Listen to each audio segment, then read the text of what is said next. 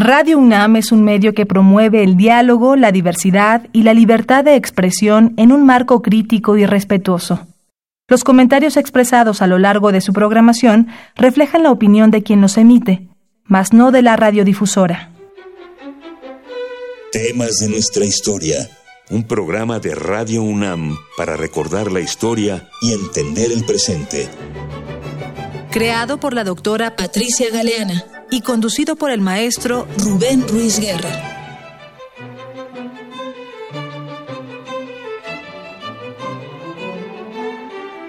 Buen día, bienvenidas todas, bienvenidos todos a temas de nuestra historia, un espacio que Radio Universidad Nacional Autónoma de México nos ofrece para aprender un poquito de nuestra historia. El día de hoy vamos a tratar un tema muy ad hoc con el mes de noviembre el zapatismo. Y para eso está con nosotros el doctor Salvador Rueda, perdón, el maestro Salvador Rueda. En un momento más adelante te presento. Antes de hacerlo, sí quisiera yo señalar que tenemos nuestros medios de comunicación para estar en contacto con ustedes. Nuestro teléfono en cabina 55 36 8989. Repito, 55 36 89 89. Tenemos un Facebook, temas de nuestra historia. Tenemos un Twitter, arroba temas historia. Y recuerden que este programa se graba y luego es subido a la biblioteca de podcasts de Radio Universidad. Esta la pueden encontrar muy fácil pregúntenle a su computadora por el sitio oficial de Radio Universidad Nacional. Ahí van a encontrar un cintillo con los distintos eh, espacios que forman esa página. Van a encontrar en el segundo lugar la palabra podcast. Ahí le pican y eso les aparecerá un directorio en orden alfabético. Le pican a la T y ahí verán muy pronto temas de nuestra historia. Entonces, esperamos sus comunicaciones. El día de hoy vamos a hablar de un tema muy importante para la sociedad mexicana, el zapatismo. ¿Qué fue el zapatismo? ¿Por qué surgió? ¿Cómo fue la guerra que enfrentaron? ¿Fue un movimiento único? ¿Hubo distintas versiones de esto? Y algo muy importante para nosotros hoy, que representa el zapatismo en nuestro imaginario nacional.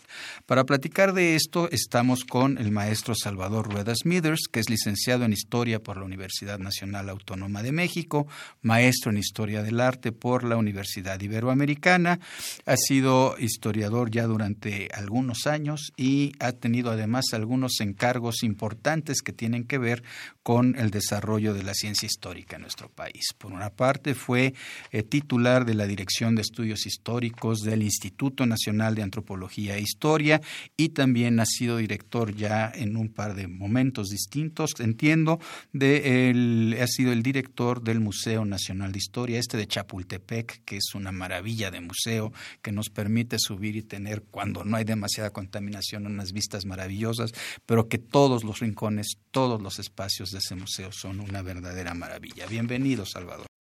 Muchas gracias, eh, doctor Ruiz. Maestro también. También maestro. Bueno, ya nos doctoramos juntos. Exacto. Acabas de, decir que ya tengo un rato como historiador. Fíjate, eh, hace 45 años eh, llegué al Instituto Nacional de Antropología e Historia con la maestra Alicia Olivera que daba clases en la facultad y tenían ella y Eugenia Meyer un programa de historia oral y el que tocaba Alicia Olivera era el programa de historia oral del zapatismo.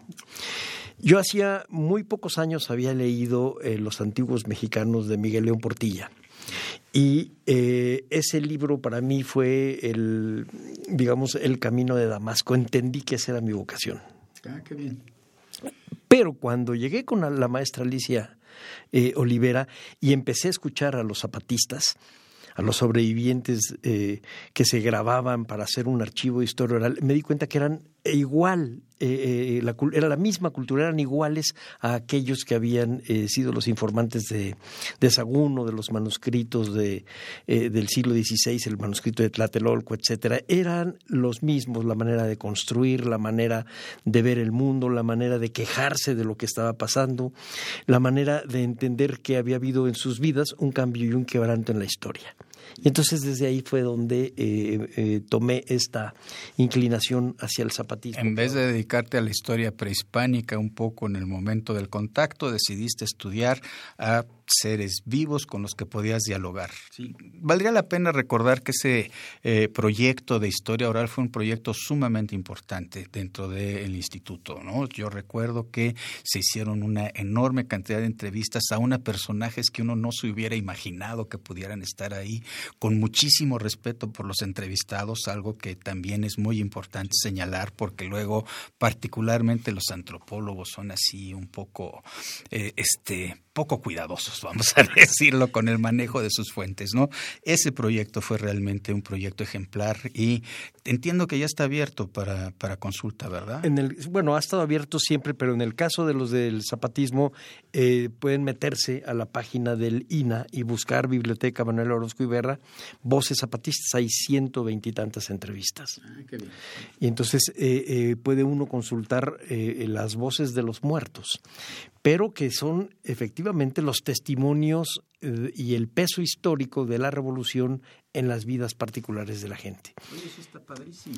Y te voy a decir por qué, eh, Rubén. Eh, uno iba a hacer las entrevistas y tú veías a los campesinos, a los ancianos, viviendo en casas de, pues, de varas de caña, de bajareque. no vivían con ninguna comodidad y entonces les preguntabas si la revolución había sido buena, si les había dejado algo. Y todos te decían que sí. Todos te decían, claro, la revolución fue muy buena. Y entonces le decíamos, pero yo los veo que están igual de pobres. Están peleando por una pensión. Eh, de hecho, la pensión se las empezó a dar el gobierno de Luis Echeverría. Estamos hablando de los 70, sí.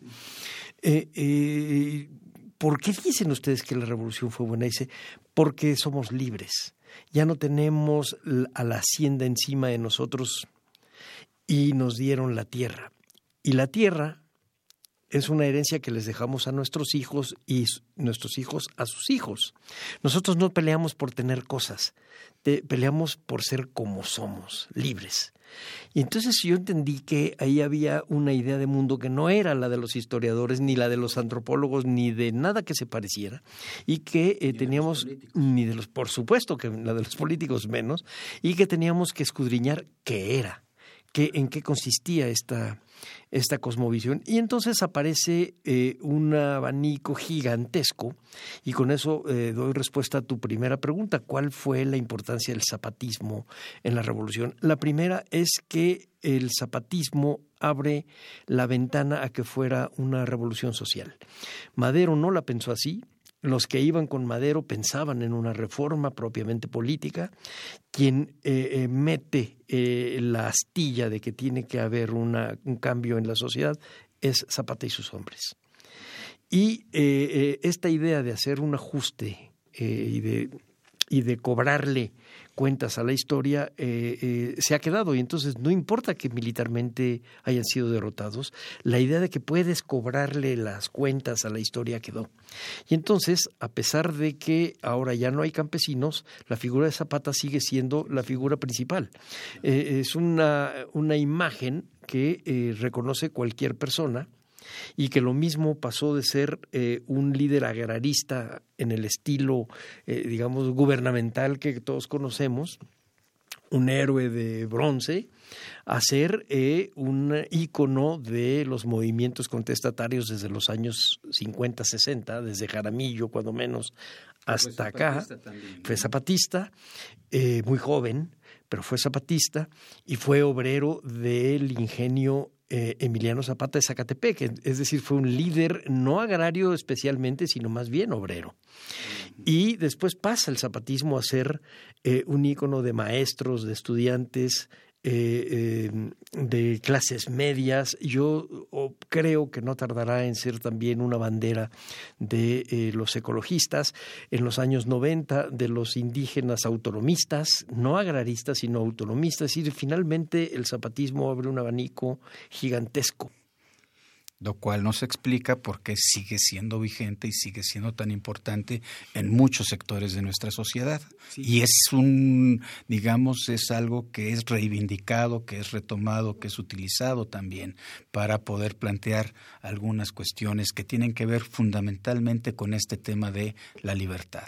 Es, es, eso que has dicho me encanta verdaderamente, ¿no? Porque además pones el, el énfasis en una sociedad campesina, una sociedad que está íntimamente vinculada con la tierra, ¿no? que también es un concepto que luego nosotros los urbanos no entendemos con tanta claridad, ¿no? Ah, pues es un trozo de tierra, se pueden mover de aquí para allá. No, ellos están son parte de, están eh, eh, eh, creciendo, están insertos dentro de todo lo que significa la tierra, cómo trabajarla, cómo, cómo obtener vida de ella y cómo ir estructurando toda, toda una forma de vivir. ¿no? Eso me parece que es un elemento que tendríamos que tener en, eh, eh, en, cuenta y que tenemos que tener en cuenta todavía hasta nuestros días. ¿no? Recuerdo que alguien decía, bueno, pero es que aquellos indígenas de Chiapas que son desplazados, pues que se vayan a otro lado. No, no es tan fácil como eso. Ellos tienen un vínculo existencial. y eso que estás ahorita diciendo es lo que quisieron hacer en, el porfiriato con los yaquis, mandarlos a Yucatán y a Valle Nacional. Bueno, en la guerra contra los zapatistas, la idea de Victoriano Huerta era despoblar Morelos, mandarlos a, Valle Nacional y poblarlo con gente nueva. Y uno piensa que es una digamos, una ocurrencia de la línea más eh, ruda y más eh, torpe del ejército federal, pues no. Eh, Benjamín Gil también, y era un hombre pensante, claro, también propuso mandarlos, mandar familias completas a, Yucatán para que eh, tuvieran trabajo y se, y lo digo entre comillas, se civilizaran. Se civilizaran. Entonces, eh, eh, aquí tomo una cosa que tú has manejado en muchos de tus, de tus programas, que es el, el, peso simbólico de la historia. Es no solamente lo que pasó, sino lo que creemos que pasó, lo que hubiéramos querido que pasara, lo que eh, imaginamos que debió pasar.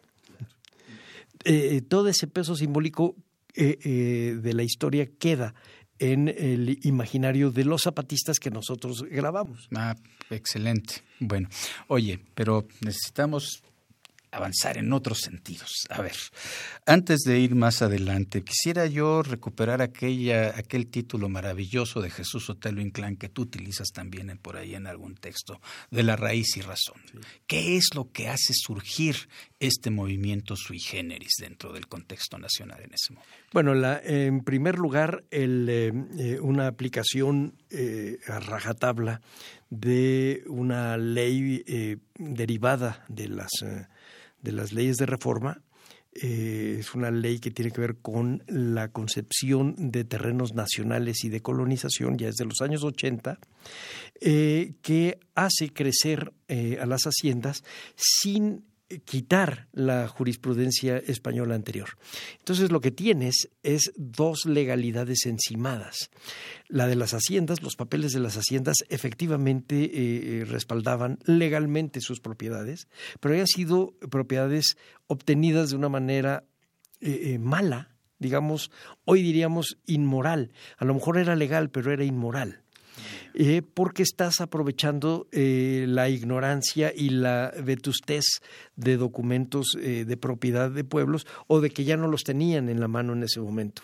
O aunque los tuvieran, de repente había ciertos mecanismos que las haciendas se daban para ir avanzando los mojones o para ir encerrando tierras o para ir cobrándole a los pueblos ciertas cuotas, ¿no? Y otro que don Miguel León Portilla entendió, la, gente de Morelos en su gran mayoría ya no leía náhuatl. Entonces son documentos que están en náhuatl que ya no eh, eh, eh, tenían lectores. Sabían que esos papeles les daban la propiedad de sus tierras, pero no podías ya interpretarlos. A ver, a ver, esos documentos que dio el rey, particularmente Felipe II, si mal no recuerdo, cuando hace todo este proceso de reunir a los, a los indígenas, de congregarlos y dotarlos de eh, tierras para que pudieran sobrevivir como una república autónoma en donde no hubiera demasiada injerencia de fuera y estuvieran ahí como encerraditos, ¿no? ¿Estaban en náhuatl?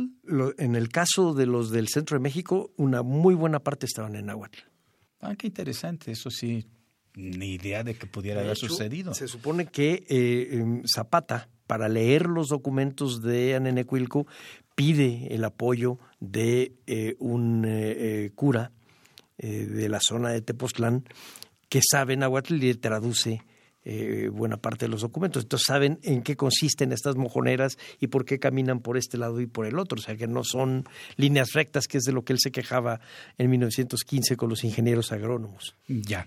Perdón, tenemos que hacer una primera pausa en nuestro interludio. Vamos a escuchar música zapatista. Señores, aunque no tengo aquel honor de conocerlos, ante sus plantas yo me presento como el más inútil servidor.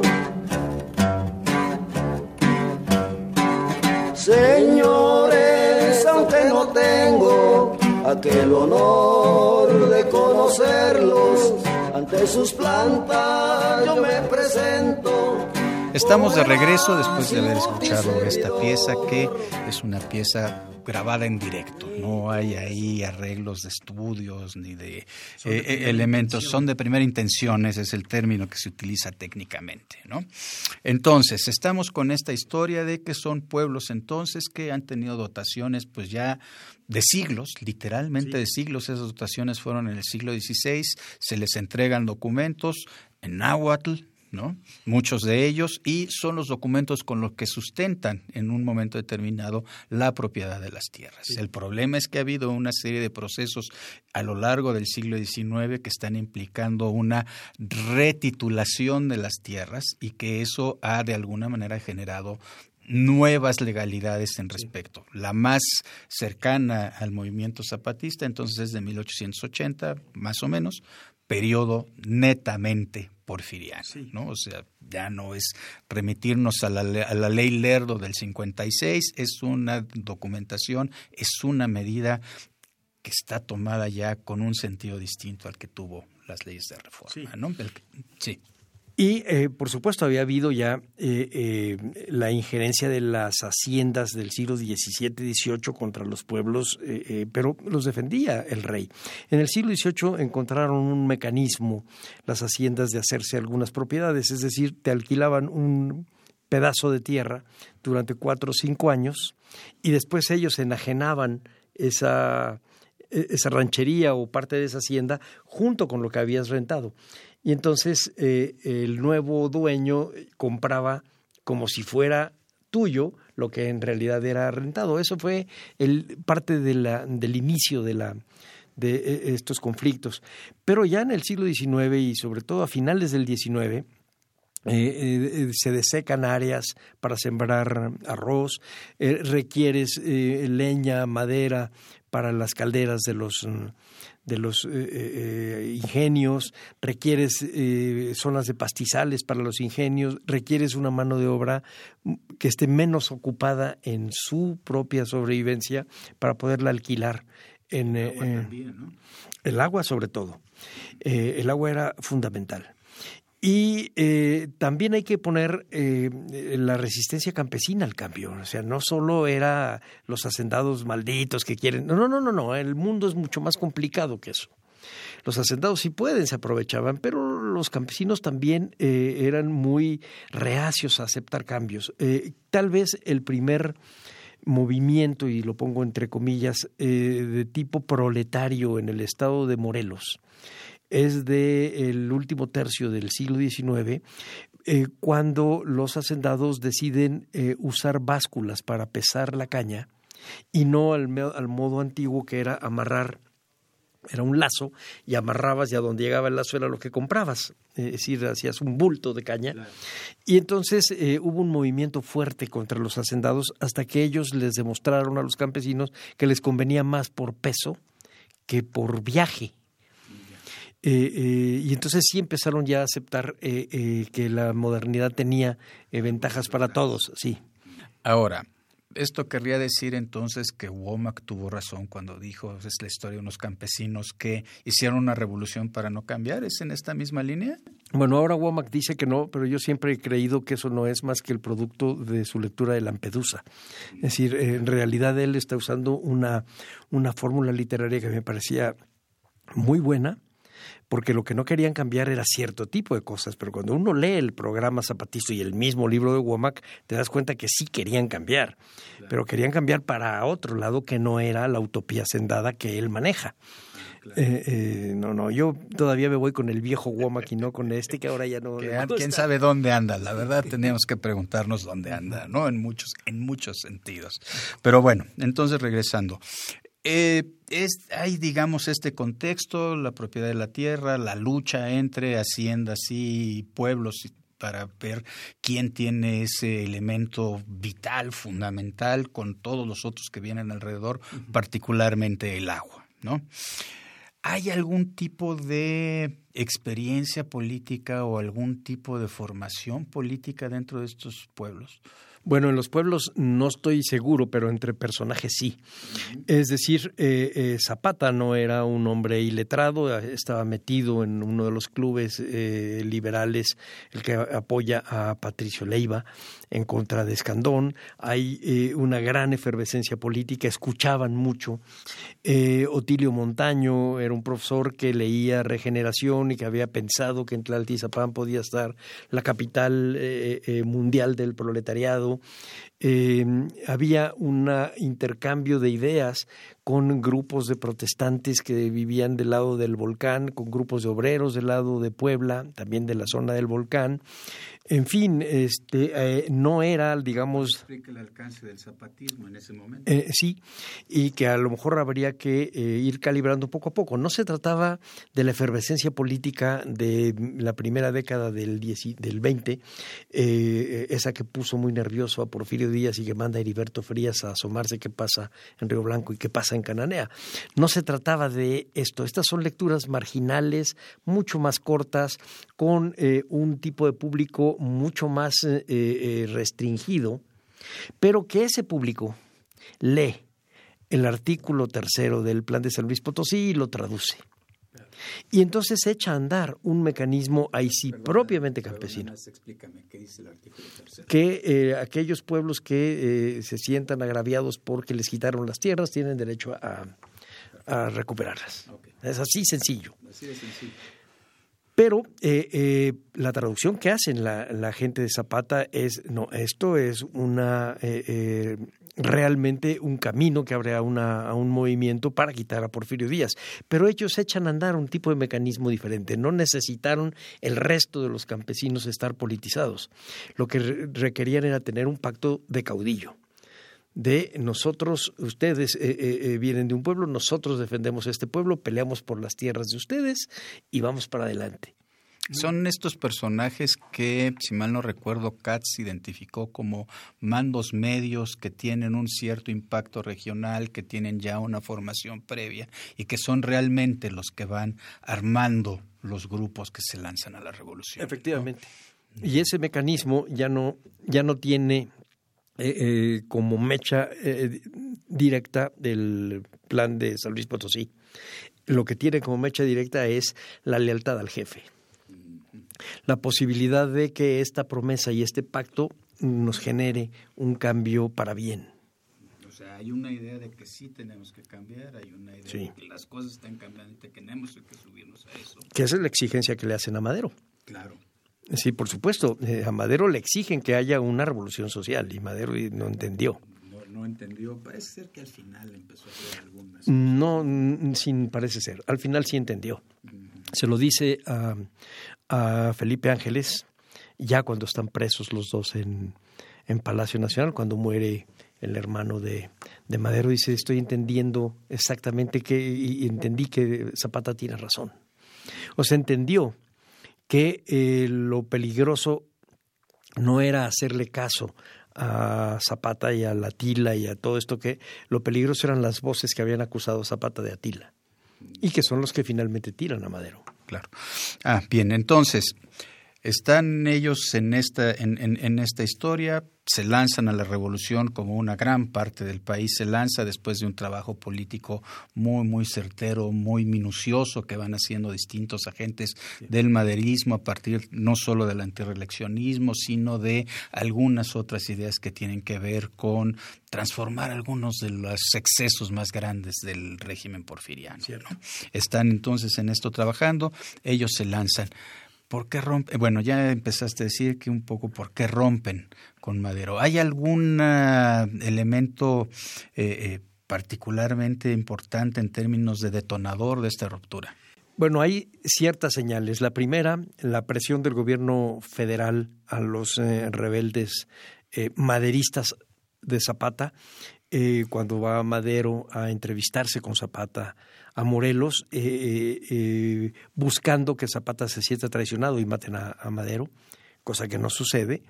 le piden al presidente interino que retire al ejército federal y el ejército federal dice, pues los vamos a ir quitando poco a poquito, pero mientras vamos dejando los aretes. Y los aretes eran a la gente que encontraban en los caminos, la dejaban colgada en los árboles. Entonces hay una gran violencia y que hace que Zapata eh, desconfíe de Madero. Y por ahí hay una ruptura en un momento importante, muy fuerte, por ejemplo, después de la toma de Puebla, ¿no? en donde hay una confrontación entre el ejército pongámosle entre comillas, federal, o sigue siendo federal, y el ejército zapatista. ¿Nos cuentas un poco de esto? Sí, bueno, cuando los agarran en una plaza de toros, ahí hacen una, eh, eh, pues realmente hacen una masacre. Pero yo siento que el punto de ruptura no fue militar necesariamente, el punto de ruptura fue político. Eh, yo siento que la línea que tenemos que estudiar es la de la, la de las filiaciones políticas. Em, em, porque la violencia eh, eh, militar contra el zapatismo fue siempre desde mediados del 11 que empezaron a acusarlo de la tila del sur y de que es el peligro que está eh, rodeando a la Ciudad de México y nos va a quemar, etcétera. Zapata lo sabía y que es un bandido y que Zapata lo sabía y le, no le gustaba, le caía gordo para ser Franco le caía muy mal. Pero la parte política es la que, la que realmente maneja la, el, quebranto. Por ejemplo, eh, a Madero le costó trabajo quitar a Figueroa entre las tropas maderistas de, Morelos. Eh, está Asúnzolo, que es un agente maderista que tiene contacto con Zapata, pero al día siguiente de que toma Madero posesión en un asunto absolutamente eh, de nota roja, eh, Asúnzolo es asesinado por el hijo del gobernador o del ex gobernador de, Morelos, de Escandón. Eh, eh, todo empezó con un problema en un prostíbulo y termina en el Jockey Club, que es la parte alta de la Casa de los Azulejos. Mata a Asúnzolo, el muchacho de todos modos se hiere una pierna y muere también. Eh, y el puente de negociación entre Zapata y Madero desapareció. Y vuelve a aparecer ya cuando Zapata es Zapata ya había firmado el plan de Ayala, ya tiene muy claro lo que está buscando. El artículo séptimo del, del plan de Ayala eh, eh, es el que marca eh, esta idea un poco de, de José María Morelos de necesitamos acabar con esta distancia entre los ricos y los pobres, como dándole a la gente las posibilidades de sobrevivir, dándoles tierra, dándoles trabajo. Sí, a final de cuentas era una gran demanda de poder vivir. Y sí, de poder vivir eso. Así, así sin adjetivos. Poder vivir, ¿no? Y Madero lo entiende hasta que manda a Felipe Ángeles a, a Morelos. Y ya para eso pasaron ocho meses. Mucho tiempo. Y es mucho tiempo. De hecho, es toda una zafra. Entonces, claro, los asentados están enojados con, contra Madero y los campesinos están enojados contra Madero. De hecho, el plan de, de, Ayala es muy duro en contra de Madero. Hay unos adjetivos verdaderamente. son tremendos contra Madero, sí contra Madero, ¿no? Eso sí es así como muy, muy eh, eh, eh, interesante, muy llamativo. Y, y, tú y yo platicamos un día de uno de los firmantes del Plan de Ayala, José Trinidad Ruiz. El Plan de Ayala es el único plan revolucionario que hace una mención a Dios. Y esta mención a Dios es protestante. Esta mención a Dios la hacen por José Trilla Ruiz. A ver, eso está muy interesante, pero tenemos que hacer una pausa para escuchar nuestra cápsula. Regresamos en El 8 de agosto de 1879 nació en Anenecuilco, cerca de Villa de Ayala, Morelos, nació Emiliano Zapata Salazar. Se dedicó a trabajar en el campo desde muy pequeño, por lo que conocía de fondo los problemas de los campesinos. El 5 de octubre de 1910 se adhirió al Plan de San Luis de Madero y envió a Pablo Torres Burgos a entrevistarse con él. El 10 de marzo de 1911 se lanzó a la lucha revolucionaria con 72 campesinos, con el propósito de recuperar tierras. Sin embargo, en noviembre del mismo año, al estar en desacuerdo con Madero sobre las cuestiones agrarias, proclamó el Plan de Ayala y se levantó en armas. Su trabajo militar e ideas políticas atrajeron a muchos seguidores. El Ejército Libertador del Sur, encabezado por el general Zapata, estuvo integrado por campesinos y llegó a congregar hasta 27 mil personas. En el plan de Ayala, Zapata hizo hincapié en sus diferencias con Madero. Declaramos al susodicho Francisco y Madero inepto para realizar las promesas de la revolución de que fue autor, por haber traicionado los principios con los cuales burló la fe del pueblo y pudo haber escalado el poder, incapaz para gobernar, por no tener ningún respeto a la ley y a la justicia de los pueblos, y traidor a la patria, por estar a sangre y fuego humillando a los mexicanos que desean sus libertades, por complacer a los científicos, hacendados y caciques que nos esclavizan. Desde hoy, comenzamos a continuar la revolución principiada por él hasta conseguir el derrocamiento de los poderes dictatoriales que existen. Con el plan de Ayala se inicia la revolución social en México. Al ser enarbolado ese pendón de principios, con este plan comienza la lucha reivindicadora. Se abre la etapa agraria del país. Como se menciona en la colección Emiliano Zapata y el agrarismo en México, el plan de Ayala Puede verse que no fue el producto de una especulación, sino el dolor campesino hecho demanda inaplazable. Si no hay retoques que suavicen la forma explosiva y ruda de esa demanda, es porque el anhelo popular tuvo que manifestarse en consonancia con las condiciones de la colectividad. Aunque temerario, se trató de un plan que... No pudo ser más oportuno como empresa de justicia. Brotó en los momentos en que se había desvanecido la última esperanza de resolver el hondo problema de la tierra dentro de la paz, del orden y de la ley como programa de reformas sociales fue la resultante lógica de la situación del proletariado rural. Fue la respuesta que las masas campesinas dieron. El autor resalta que Zapata fue sin duda un personaje fundamental para la creación del plan de Ayala y sobre todo para su puesta en práctica. Sin la firmeza del general Zapata, hubiera pasado la oportunidad para exigir justicia por medio de las armas, medio único que faltaba emplear. Es importante señalar que el zapatismo no fue una ruptura con el movimiento, sino una forma de continuar con el proceso de revolución. El plan de Ayala no rompió con el de San Luis Potosí, ni el ejército del sur se desligó revolucionariamente del libertador que había caudillado el señor Madero. Tomó como base el plan de San Luis, al que hizo reformas radicales y avanzadas de carácter económico, por lo que el centro de la lucha se movió del plano político al social. Podemos decir que el caudillo Zapata no arrió la bandera del maderismo, sino que la tomó en sus manos, la renovó y la levantó orgullosa ante la nación y el mundo. Pero sí se desligó del señor Madero porque sus procedimientos como funcionario fueron tomados por los surianos como el apuntalamiento al viejo edificio de la dictadura, porque creyó que el sacrificio nacional había tenido por objeto llevarlo al supremo poder ejecutivo y no fijó su atención en las modificaciones que imperiosamente necesitaba la estructura social. Emiliano Zapata no solo destacó por su desempeño militar, sino por su nulo deseo de protagonismo. Zapata no tuvo ambiciones personales, ni sed de mando, ni deseos de poder. No se proclamó jefe del movimiento revolucionario al arrebatar el pendón de las manos del señor Madero sino que serenamente se colocó en segundo término, a pesar de ser él quien estaba defendiendo los principios y quien ponía los medios para su realización. Fijó su vista en la figura del maderismo que más había sobresalido en la lucha armada y se subordinó consciente y voluntariamente al general Pascual Orozco Hijo, a quien el plan de Ayala designó jefe supremo del movimiento. Zapata fue asesinado el 19 de abril de 1919 por las fuerzas encabezadas por Venustiano Carranza, dejando a través del plan de Ayala una reforma trascendental consistente en la redistribución de la tierra.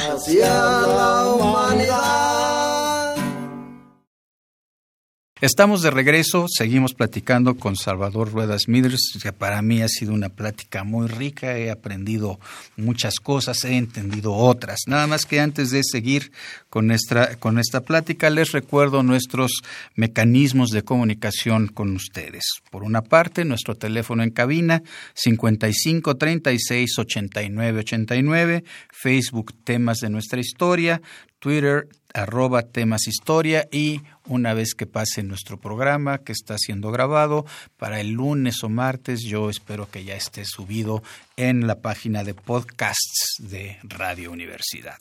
Bien, entonces nos estabas platicando de un personaje interesante. Eh, de los firmantes del plan de Ayala. Hay dos eh, redactores, eh, digamos, en jefe del plan de Ayala. Zapata les dice qué es lo que quiere y el profesor Otilio Montaño y José Trinidad Ruiz eh, le dan forma de manifiesto político. O sea, José Trinidad fue también de los redactores. Sí, por eso son los, por eso son los primeros que, firman. Después de Zapata están ellos dos, prácticamente a la misma altura. En el... hay un historiador eh, Miguel Ángel Berumen, que sabe perfectamente bien este tipo de protocolos y me lo explicó y entendí muchísimas cosas. Y efectivamente, ellos dos están arriba porque son los que se hacen responsables de, eh, de lo que acaban de redactar. Y eh, el plan de Ayala, te platicaba hace un ratito, es el único que tiene una mención a Dios y es una mención protestante. No habla de la Virgen de Guadalupe, no habla de santos, no habla del más allá después de muerto, sino habla de Dios creador.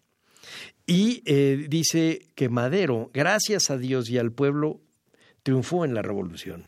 Ah, mire. Bueno, ¿sabes que José Trinidad Ruiz fue pastor metodista. Él fue un pastor rural ahí, ya con un cierto nivel educativo, hay registro de alguna eh, eh, disputa, de alguna discusión importante con algún cura también de pueblo ahí de la, de la región. Los metodistas se sienten muy orgullosos de que, bueno, este pudo participar en esta José Trinidad Ruiz. Y Otilio Montaño también es recuperado por algunas tradiciones metodistas como un integrante de sus, congregaciones. Eso no tenemos dato concreto. No, pero, pero mucho de su vocabulario indican que estaba muy cerca de los, eh, de los metodistas. Bueno, y esto nos abre también una beta interesante, porque no son los únicos metodistas que están metidos en el movimiento zapatista. ¿no? Estamos acostumbrados a que nos muestran la, la imagen del zapatista con su sombrero y su Virgen de Guadalupe, cargando su rifle, etcétera, ¿no? Pero parece ser que hay una beta también importante de algunos eh, eh, eh, pueblos, algunos liderazgos en la zona zapatista, particularmente en la zona de Morelos. Y, de Tlaxcala, en la zona de, sí, de los Arenas también. Em, pero el, sí, lo que tú estás diciendo es muy claro. El zapatismo no es un movimiento monolítico ni tiene un componente religioso eh, eh, eh, cuya, pues, cuyo peso específico se sienta. Efectivamente, hay grupos muy, muy católicos como los de Francisco Pacheco en la zona que va del, del Ajusco hacia Morelos y el Estado de México, los que controlaban el paso a Chalma, etcétera, que son los que traen las estampitas en el sombrero, lo mismo que los de Xochimilco, pero los de la zona del volcán no.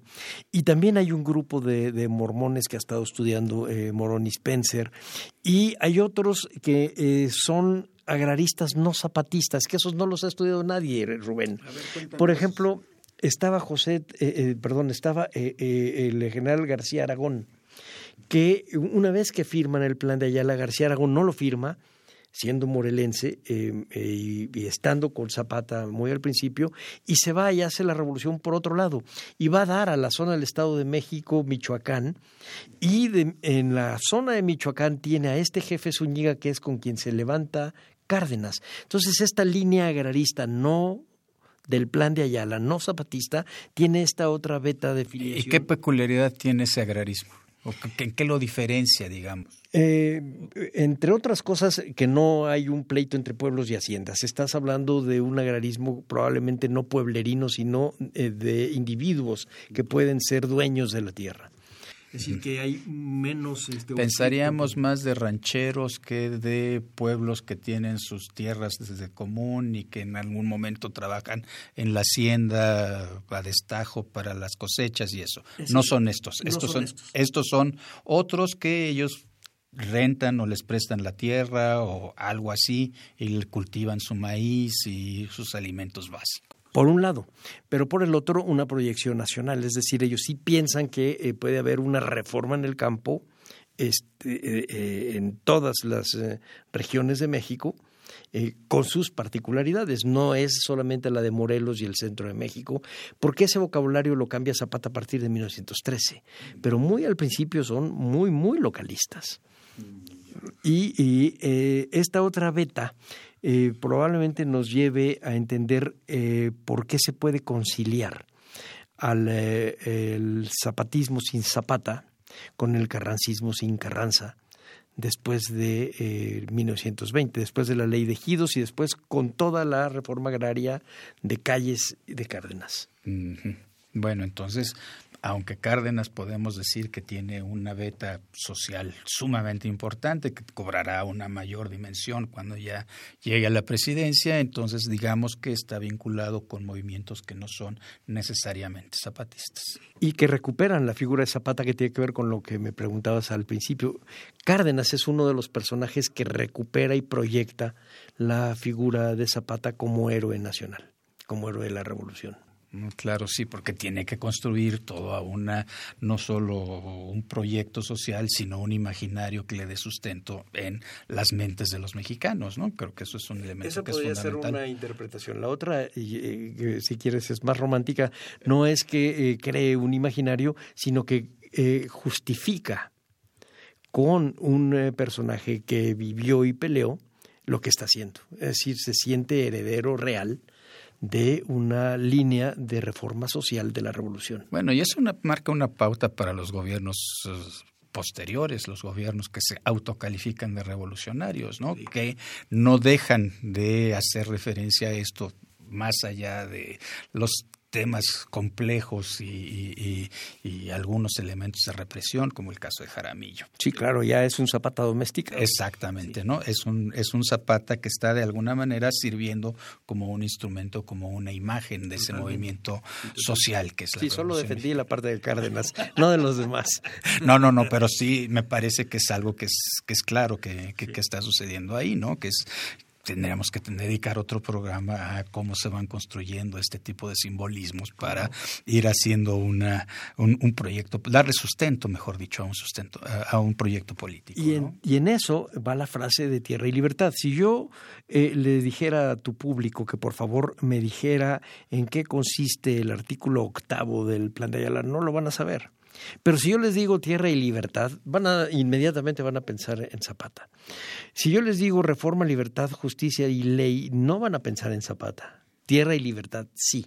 Pero tierra y libertad no era un lema de Zapata. Ese lema aparece por primera vez en Regeneración el 19 de noviembre de 1910, es decir, en términos de calendario, un día antes de que estallara la revolución. Eh, en una vertiente anarquista.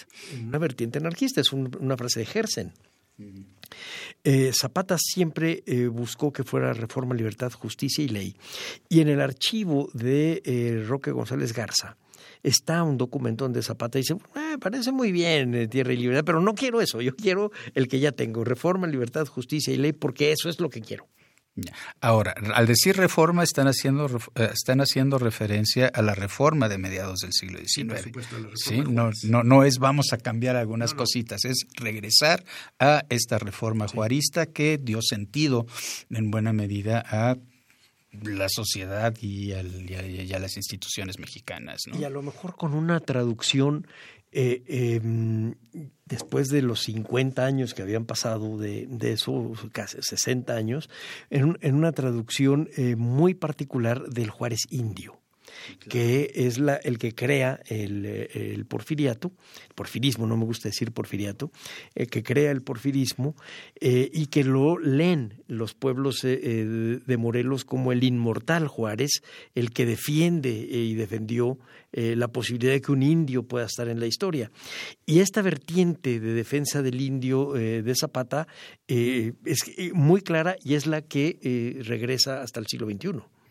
Claro, Claro, claro. Y entonces eso nos da una lectura distinta a la que ahora algunos críticos quieren hacer justamente de la reforma, ¿no? Y nos insisten, es que Juárez fue el que traicionó a su raza y bla, bla, bla. Bueno, resulta que hay una recuperación de la figura y del proyecto juarista por los mismos indios, ¿no? Que está diciendo, bueno, pues espérenme, aquí hay algo que sí vale la pena para nosotros. Y que esto tendría que ver con un proceso educativo, netamente educativo.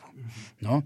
Y ahí sí, por ejemplo, las comunidades protestantes tienen un papel muy, muy importante. Ellas se conforman eh, eh, como un proyecto educativo, fundamentalmente como un proyecto educativo más allá de su prédica religiosa, ¿no? Lo que aterrizan a la sociedad es vamos a educar y vamos a educar bajo los valores justamente de la reforma, ¿no? Vamos a enseñar que la ley tiene que imperar sobre todas las cosas, vamos a enseñar que la gente tiene que aprender que tiene derechos cívicos y que debe defender sus derechos cívicos y vamos a defender que haya una separación entre la Iglesia y el Estado, que eso es muy importante, ¿no? Entonces, todos estos elementos, digamos, de alguna manera van alimentando este, este, este tipo de expresión de lo que es el proyecto, ¿no? Con una premisa que es la, digamos, la que le da el perfil protestante, que es para eso necesitas saber leer.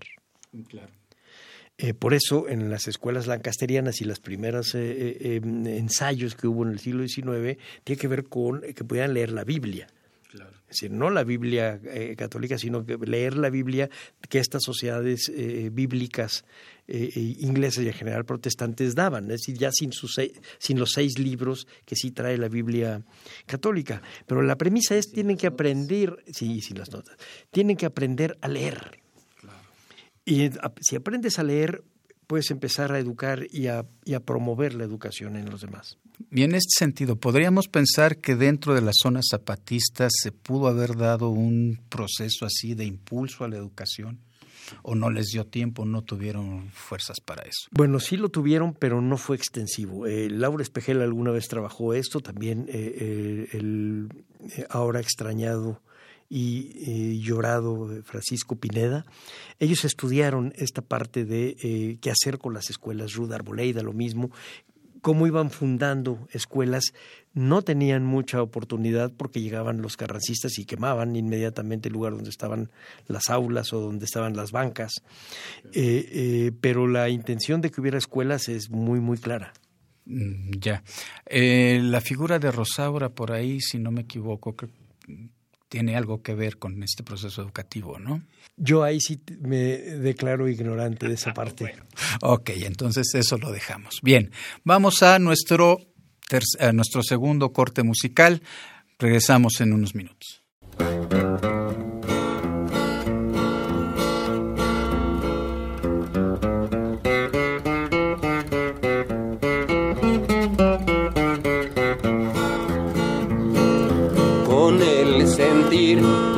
Patria. Voy a escribir un renglón, aunque mi pluma es Estamos de regreso platicando muy a gusto con el maestro Salvador las Smithers. De veras te agradezco muchísimo que estés aquí ilustrándonos acerca de un movimiento fundamental en la vida de nuestro país.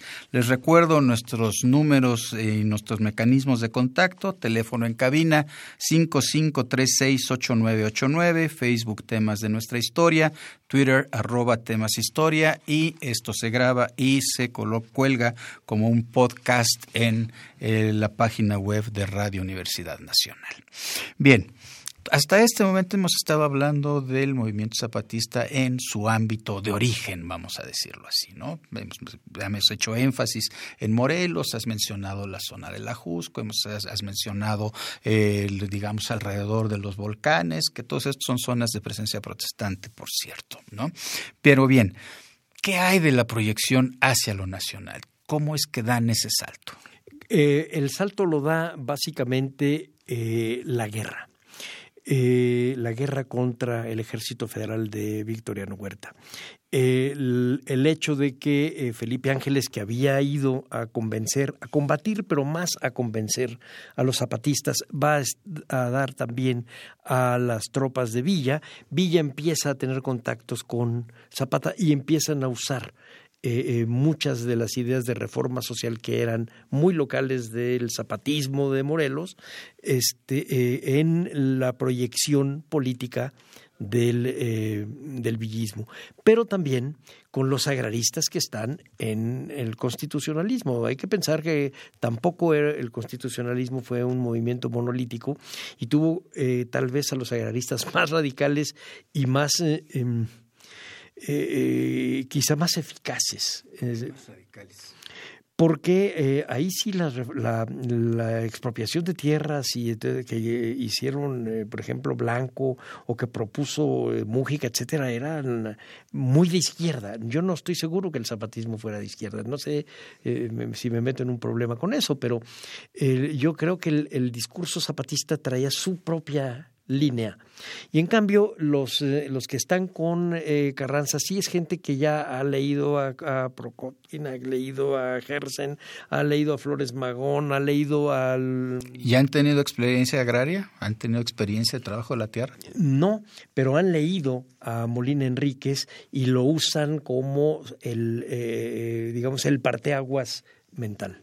Mm, claro es el que hizo el análisis sociológico de lo que está pasando en el campo y luego viene eh, eh, Luis Cabrera y dice eh, está elegido eh, que había existido y que funciona y hay que regresarlo. Bueno, y entonces nos estás planteando un panorama muy complejo del movimiento revolucionario, ¿no? Bueno, ya es un lugar común decir que hay varias corrientes, que hay varios movimientos, que de repente no se llevan porque sus proyectos sociales, sus proyectos de vida, sus proyectos políticos difieren en algún momento, en alguna medida. pero idea de república. Exactamente, ¿no? Entonces sí es muy importante que tomemos en cuenta esto, que no estamos hablando de un movimiento homogéneo, de un movimiento que va marchando a la voz de alguien que se erige como un dirigente nacional, vamos a decirlo así. Todos los dirigentes, los que se plantean como dirigentes nacionales, tienen que estar en la brega de negociar y conocer y entender y sobre todo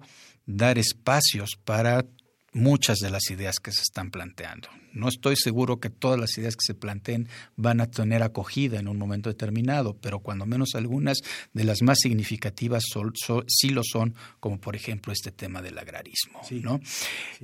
¿Cómo vivía la gente? en la zona zapatista? Bueno, en la zona zapatista durante la guerra eh, vivía eh, eh, de una manera atroz. se les hace una guerra racista, tanto por el lado federal como por el lado carrancista después, hasta que llega la línea, eh, eh, curiosamente la de, la de Obregón y Gil, que eh, su trato con los indios de la zona del noroeste es distinto a la que tuvieron los de la zona de Monterrey y, y Coahuila. Eh, eh, cuando llega Pablo González es una eh, línea totalmente racista, digámoslo como es. La que hizo Victoriano Huerta es heredera clarísima de la guerra contra Lozada y después el, la, el despoblamiento que hacen de los yaquis y la guerra de, contra los mayas de la guerra de castas. Es decir, están hablando de que el indio tiene que ser exterminado reducido a lo mínimo en una, en, eh, tal vez en una reserva y si no, exterminado. En cambio, eh, del lado del noroeste, no, son mexicanos y lo que tenemos que hacer es ver cómo vamos a trabajar con ellos. Porque en realidad los del noroeste no habían tenido un conflicto de tierras tan fuerte.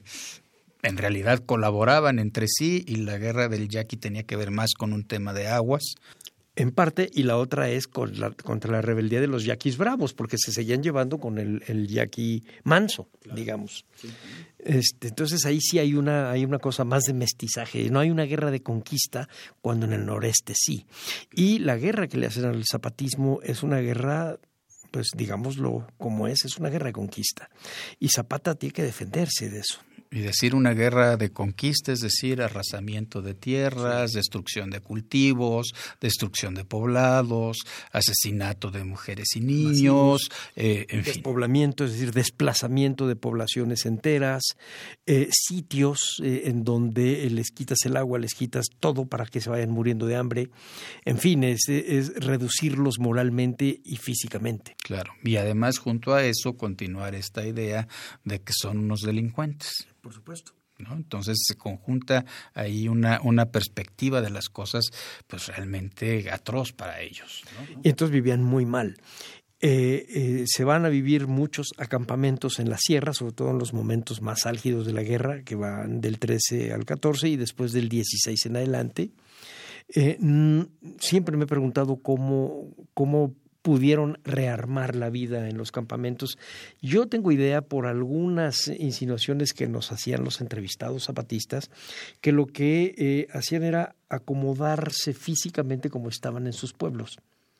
Es decir, que el vecino estaba con el vecino. Y entonces creabas una, recreabas la red social de apoyo no estaban eh, unos y otros eh, eh, disparatados. Y un día lo platicaba con, hace muchos años, con López Hostín y él me comentaba que algún grupo, me parece que de Comanches o de un grupo así de, de los indígenas de los Estados Unidos, cuando iban siguiendo a las a las manadas de los búfalos, la manera como establecían sus campamentos siempre tenía, seguía un patrón. Y ese patrón eh, eh, tenía que ver con las eh, filiaciones y las ligas de parentesco, etcétera, etcétera. Yo me imagino que algo parecido debe haber sido acá que tiene una cercanía con esta idea de la construcción de los barrios, ¿no? Exactamente. Que a final de cuentas, desde el México prehispánico, la organización era por barrios y que tenían que ver con vínculos familiares, que tenían que ver con ciertas afinidades, con prácticas religiosas comunes también. Y con solidaridades, porque aquí la cosa es que tenías que repartir la pobreza. Tenías muy poca agua, tenías muy poco maíz, de repente tenías un poco de biznaga, eh, tenían que eh, masticar cuero de sillas de montar, de arneses de, de caballos, de los cintos, de los rifles, es decir, tenías que repartirlo. Y a pesar de haber sufrido eso, 50 años después podían decir, nos dio libertad. Y la revolución fue buena, nos dio libertad, efectivamente, Rubén. Qué, cosa tan impresionante, ¿no? porque nos habla de una dignidad humana que no es la nuestra, nos saca de la academia. Claro, por supuesto. No, no, no, eso es verdaderamente, verdaderamente impresionante. Las mujeres zapatistas, cuéntanos un poco de ellas.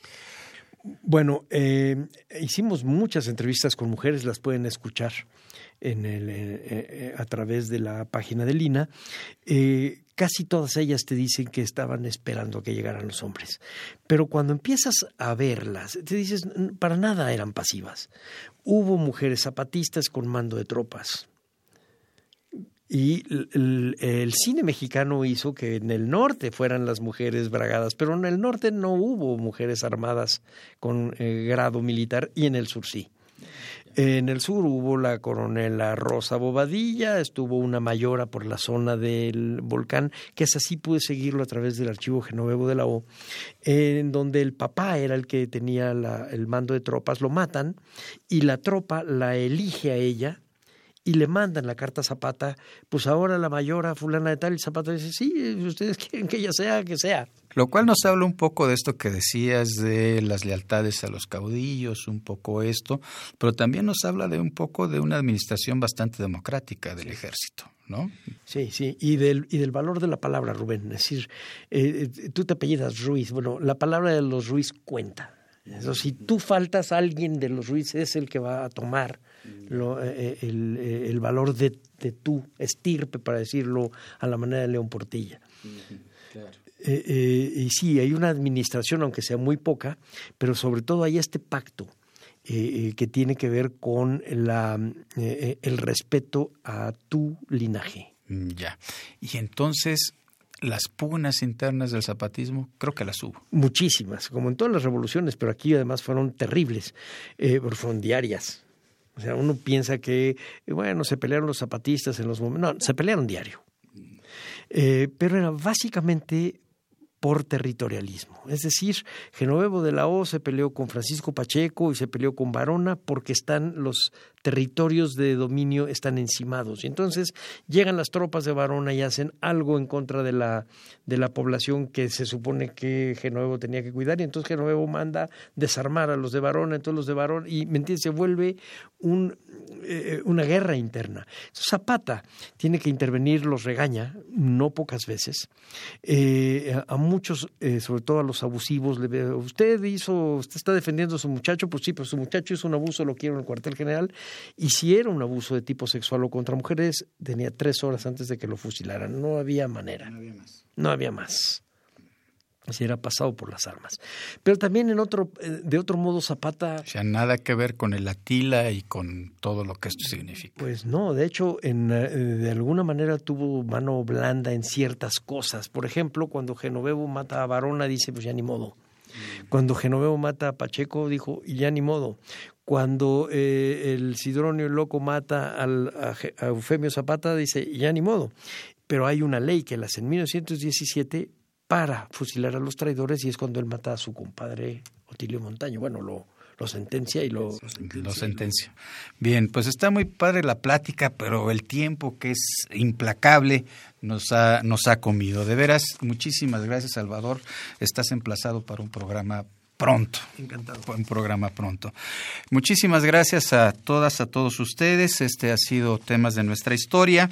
Es un programa de Radio Universidad Nacional eh, Autónoma de México, cuya eh, idea original es de la doctora Patricia Galeana, que nos sigue coordinando desde su encargo diplomático. Rubén Ruiz Guerra es el conductor de este programa. Elsa Aguilar ha estado en la difusión, Erlinda Franco en la producción, Miguel Alvarado en la producción y en la cápsula también, María Sandoval y Juan Stack son las voces de la cápsula, Lucero Rocha en los teléfonos, Socorro Montes, la operadora y un agradecimiento particular, perdónenme, perdónenme, en la operación hoy estuvo Miguel Ángel Ferrini y un agradecimiento muy, muy sentido a la Federación Mexicana de Universitarias que nos apoya un día sí y otro también. Nos oímos dentro de ocho días. Temas de nuestra historia. Un programa de Radio UNAM para recordar la historia y entender el presente creado por la doctora Patricia Galeana y conducido por el maestro Rubén Ruiz Guerra.